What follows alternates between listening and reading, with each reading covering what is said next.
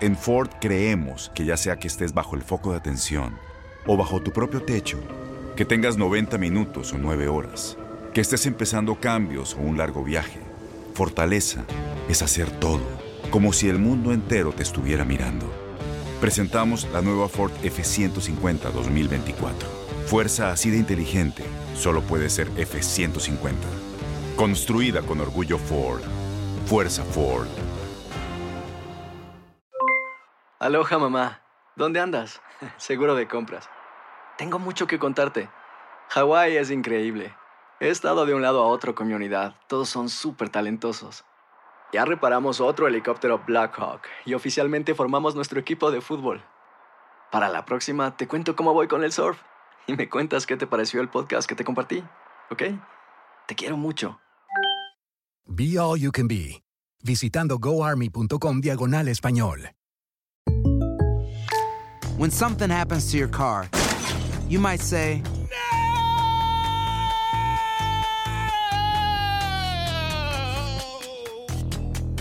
My car. but what you really need to say is something that can actually help. Like a good neighbor, State Farm is there. And just like that, State Farm is there to help you file your claim right on the State Farm mobile app. So just remember, like a good neighbor, State Farm is there. State Farm, Bloomington, Illinois. Boost Mobile tiene una gran oferta para que aproveches tu reembolso de impuestos al máximo y te mantengas conectado. Al cambiarte a Boost, recibe un 50% de descuento en tu primer mes de datos ilimitados. O, con un plan ilimitado de 40 dólares, llévate un Samsung Galaxy A15 5G por $39.99. Obtén los mejores teléfonos en las redes 5G más grandes del país. Con Boost Mobile, cambiarse es fácil. Solo visita boostmobile.com. Boost Mobile, sin miedo al éxito. Para clientes nuevos y solamente en línea, requiere AroPay. 50% de descuento en el primer mes requiere un plan de 25 dólares al mes. Aplican otras restricciones. Visita boostmobile.com para detalles.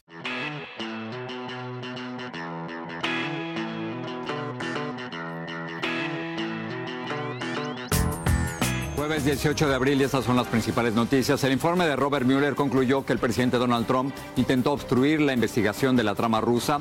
¿Qué se hace ahora con el reporte del fiscal especial Robert Mueller? No collusion, no obstruction. Esto es Politiqueando, el podcast de política de univisionnoticias.com. Y yo soy Carlos Chirinos.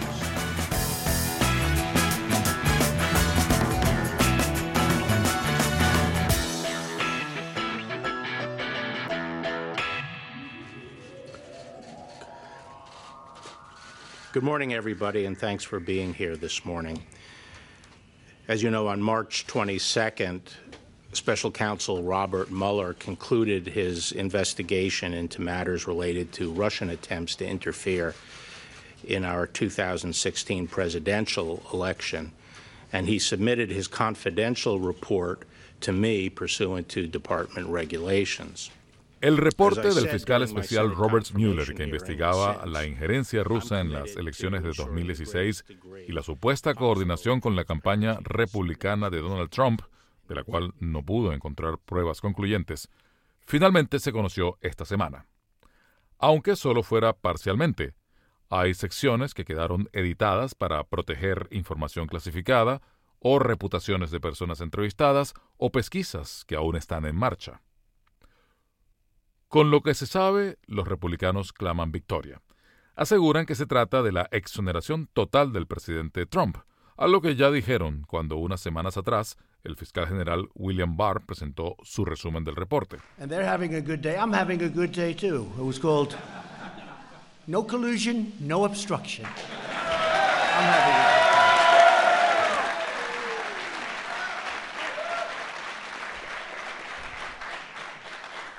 There never was, by the way, and there never will be. Trump está muy complacido, aunque durante el fin de semana volviera a arremeter contra la imparcialidad de una investigación cuyas conclusiones, paradójicamente, le evitaron caer en serios problemas legales. Donald Trump sigue muy activo en Twitter desde su mansión en Mar-a-Lago sobre lo que llama Informe Mueller Loco. Dijo que toda la investigación fue ilegal desde el principio y que nunca debería haber ocurrido. Vamos a darle pie a su tweet. Dice, nunca acepté testificar. no era necesario que respondiera a las declaraciones hechas en el informe, algunas de las cuales son una tontería total y solo se dan para hacer que la otra persona se vea bien o que yo me vea mal.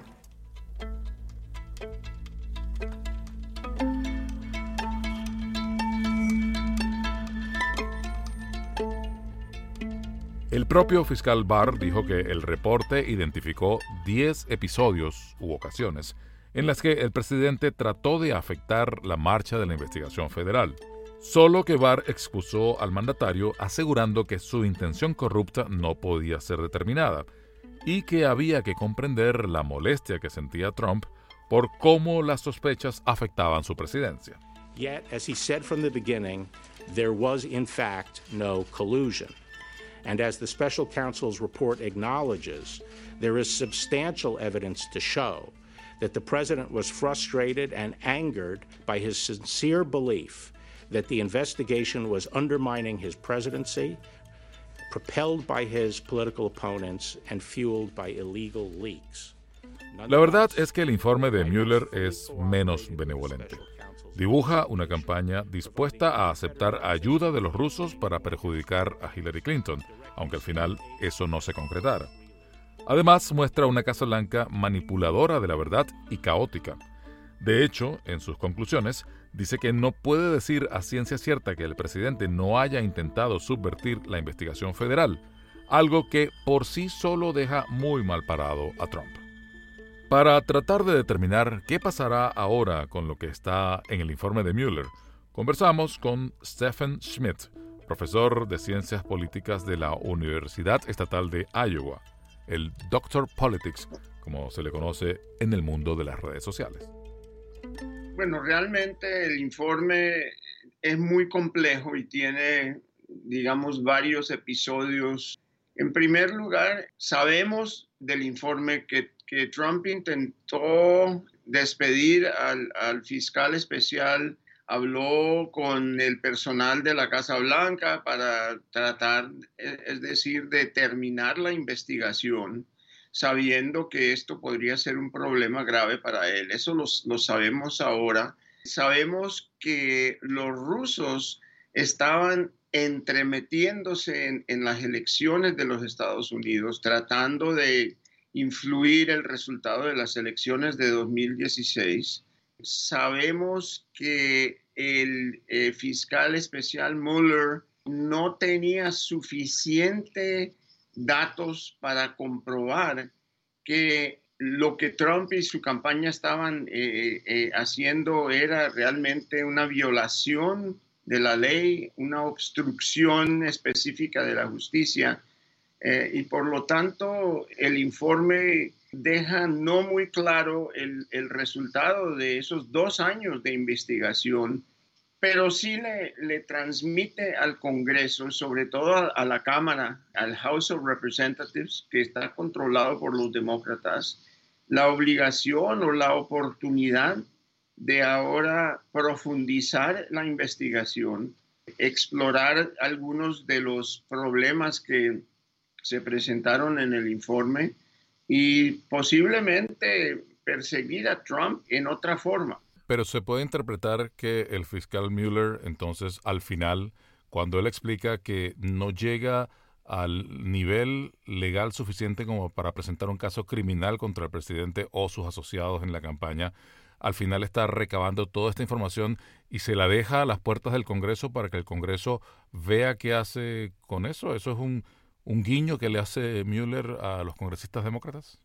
Absolutamente. Específicamente, Mueller dice, bueno, he terminado mi informe, tenemos una cantidad de datos, 400 más páginas de, investigación, ya hemos eh, mandado a prisión eh, varias personas que eran parte del equipo de Trump no específicamente en relación a la, posible colaboración de, Putin y de, Moscú con la campaña, pero sin embargo en otros, en otros asuntos. Y el Congreso siempre tiene la eh, responsabilidad y el poder constitucional de perseguir investigaciones y tratar de descubrir cuáles son las realidades que fueron muy oscuras en la presentación del fiscal de los Estados Unidos cuando él presentó eh, los resultados de, este informe al público y al Congreso. Es decir, lo que sabemos es que William Barr, el fiscal de los Estados Unidos, parecía que estaba más defendiendo a Trump que informando al público y al Congreso eh, que descubrió eh, el fiscal Mueller en su, en su investigación. Y por eso el Congreso ya empezó hoy a, movilizar las comisiones que tienen los poderes eh, investigativos. Sí, hubo un momento en la presentación del fiscal Barr en el que él dice que había que entender el estado mental del presidente porque estaba presionado, porque se sentía injustamente atacado. Aparte, eso sumado a algo que también está dentro del reporte, en el que se indica que la campaña o elementos de la campaña estuvieron dispuestos a recibir datos de operarios rusos, que esa, esa actitud podía ser tipificada como un delito, una violación de las leyes electorales de Estados Unidos, pero que sin embargo, como se podía asumir que había cierta ignorancia de la ley, entonces era difícil montar un caso criminal en contra de estas personas, específicamente en el caso de la reunión en la Torre Trump, donde participó Donald Trump Jr. Pero hay un principio en la ley que dice que la ignorancia de la ley no exime la culpa. ¿Cómo se explica eso entonces aquí? Eso es para nosotros, pero no tanto para un presidente que tiene al fin y al cabo enormes eh, protecciones, poderes dentro de la Constitución, lo que se llama en los Estados Unidos el Executive Privilege, que en la Constitución le otorga al presidente el derecho de mantener en secreto eh, actividades que posiblemente puedan eh, hacerle daño a la República. Y el presidente Trump ha explorado los límites de esos poderes eh, presidenciales constitucionales y los ha empujado más que, que, cualquier otro presidente en la historia moderna de los Estados Unidos. Por eso vemos que el Congreso eh, eh, eh, está un poco tímido de tratar y, Mueller también no quiso empujar la posibilidad de indactar al presidente porque la constitución realmente le da poderes bastante robustos. Porque el reporte indica en todo caso, si bien no consigue coordinación o colusión con Rusia entre la campaña y Rusia, indica dos cosas. Eso que decíamos de la disposición que tuvieron algunos a eh, recibir esa ayuda de un poder extranjero para perjudicar una campaña de un contrario, Hillary Clinton en este caso, pero también indica un patrón de conducta, lo que llamó el fiscal general Barr, eh, los episodios. As I addressed in my March 24th letter, the special counsel did not make a traditional prosecutorial judgment regarding this allegation. Instead, the report recounts 10 episodes involving the president and discusses potential legal theories for connecting those activities to the elements of an obstruction offense. en los que puede sospecharse de una intención de subvertir la marcha de una investigación federal. En todo caso, el, el reporte lo que indica es que hubo un trabajo constante desde la Casa Blanca para tapar ciertas cosas, para impedir que los investigadores llegaran a ciertos datos. ¿Eso en sí mismo no es una actitud criminal? Posiblemente, pero el presidente no es un ciudadano normal. Por lo tanto, tratar de perseguir, por ejemplo, las dos fases eh, del ataque de Trump contra eh, la investigación. La primera fase fue eh, la expulsión del primer director de la, del FBI, James Comey, y después de eso eh, Trump trató de empujar a su equipo para que terminaran la investigación y cerraran la investigación de Mueller. Debería de ser un acto criminal, pero en este momento todavía no vemos la manera en la cual se pueden eh, perseguir esas agresiones contra la justicia. Y la segunda fase de lo que se llama la obstrucción de la, de la Justicia fue el ataque directo de Trump en público y también en privado contra eh, las personas que estaban presentándose a la comisión de Mueller eh, tratando de decirles que no cooperaran con Mueller y también diciendo que él tal vez posiblemente podría perdonarlos si ellos serían eh, acusados de violaciones de la ley. Pero el problema es que, como sabemos, la Cámara puede acusar al presidente y puede hacer lo que, lo que se llama impeachment en los Estados Unidos, es decir, un tribunal político de terminar con su presidencia. Pero eso no tendría ningún efecto si el Senado, controlado por los republicanos, no lo encontraran en violación de la Constitución. Entonces, por eso la Cámara no quiere empezar el proceso de indictment, porque saben que en el Senado eso va a fallar y, el público de los Estados Unidos, francamente, están un poco cansados de esta investigación de Mueller.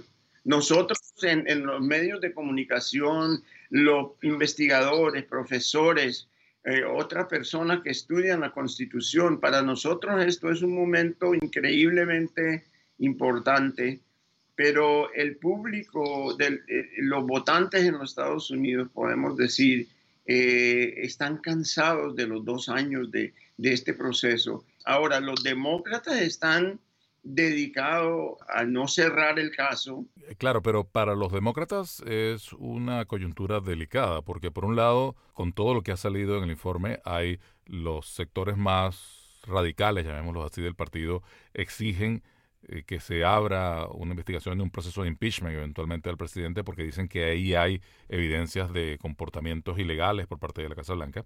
Y por otro lado, eh, tenemos también lo que usted se refería, que esto es un asunto que en el círculo político, académico, periodístico tiene mucha importancia, pero para el votante a lo mejor incluso termina más bien eh, reforzando la idea del presidente Trump de que está siendo perseguido por lo que llama el, Estado profundo, ¿no? el Deep State. Entonces, los demócratas podrían al final pensar mejor, faltando 18 meses para las elecciones, dejar esto así y que sean las elecciones entonces las que decidan la suerte del presidente Trump. Posiblemente, y ese es el debate que tienen los demócratas en este momento, es de, tratar de, llegar a una conclusión de cuál es eh, la movida eh, más, eh, digamos, práctica, sobre todo porque si ellos destruyen su posibilidad de ganar la presidencia en el año 2020 o de mantener el control de la Cámara, entonces han perdido el, poder de continuar eh, eh, su, eh, su programa. El presidente Trump realmente después de que terminara esto, sabemos todos que dijo game over, fin de la partida, ¿verdad? Pero a la misma vez declaró una guerra otra vez contra lo que él dice son los que me odian y los izquierdistas radicales, demócratas, etcétera. Entonces, eh, eh, Trump eh, parece que ha sido revitalizado después de, esto para continuar su agenda y continuar sus programas, su e, esfuerzo de construir un muro en, la frontera con México, etc. y lo interesante es que vemos que en la opinión pública, Donald Trump está casi lo mismo ahora de lo que estaba antes, no ha perdido apoyo de los republicanos y del grupo que llamamos los trumpistas, que son en algunos casos demócratas desafectados del partido o votantes independientes que querían eh, cambiar el sistema radicalmente y por eso votaron por Trump. Eh, Trump todavía está en los cuarenta y pico por ciento de aprobación en las encuestas. Y yo creo que eso no va a cambiar, inclusive después de este informe que tiene eh, eh, resultados bastante desconcertantes.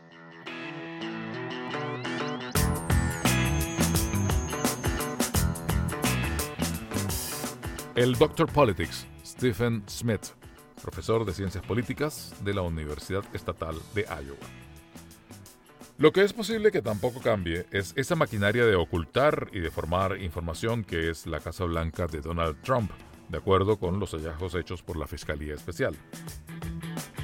Mientras los republicanos claman victoria, para los medios que son constantemente acusados por Trump de presentar fake news, en el texto hay una reivindicación no expresa, porque todo lo que han reportado en estos últimos dos años, y que siempre fue rebatido desde la presidencia, quedó certificado con los hallazgos de la Fiscalía Especial de Robert Mueller. Al final, no eran fake news.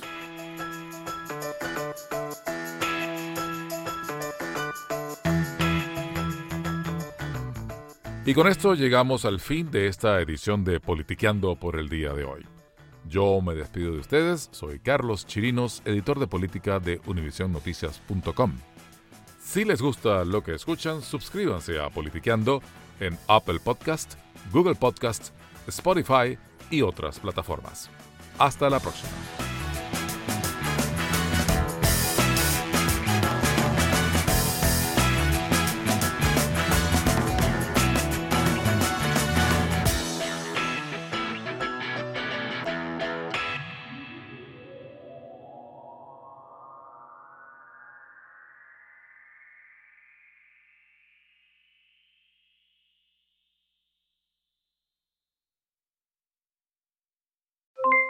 Aloha mamá, ¿dónde andas?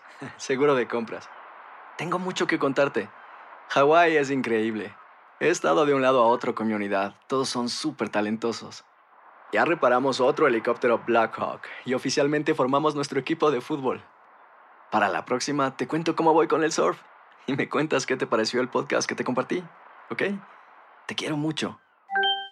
Be All You Can Be, visitando goarmy.com diagonal español. Boost Mobile tiene una gran oferta para que aproveches tu reembolso de impuestos al máximo y te mantengas conectado. Al cambiarte a Boost, recibe un 50% de descuento en tu primer mes de datos ilimitados. O, con un plan ilimitado de 40 dólares, llévate un Samsung Galaxy A15 5G por $39.99. Obtén los mejores teléfonos en las redes 5G más grandes del país. Con Boost Mobile, cambiarse es fácil. Solo visita boostmobile.com. Boost Mobile, sin miedo al éxito. Para clientes nuevos y solamente en línea, requiere AroPay. 50% de descuento en el primer mes requiere un plan de 25 dólares al mes. Aplican otras restricciones. Visita boostmobile.com para detalles. Corran la voz, porque la venta para amigos y familiares de JCPenney está de vuelta. Y esta semana tenemos un cupón de 30% extra para que prepares a tu familia y hogar esta Pascua. Estos son ahorros adicionales por encima de nuestros precios bajos. Además, comparte el cupón con quien tú quieras, porque siempre es mejor cuando ahorramos juntos. JCPenney, tallas y estilos para todos. Oferta válida del 11 al 17 de marzo. Aplican exclusiones. Detalles en la tienda jcp.com. Este abril te invitamos a nuestra feria virtual Univisión Contigo rumbo a la universidad. Conéctate virtualmente con representantes de colegios y universidades en la costa este, desde Nueva York a Florida. Aprende sobre ayuda financiera, becas y otros recursos para continuar tu educación. Regístrate para asistir y para la oportunidad de ganar una tableta. Te esperamos en Univisión Contigo rumbo a la universidad del 3 al 9 de abril. Regístrate ya en univision.com diagonal universidad.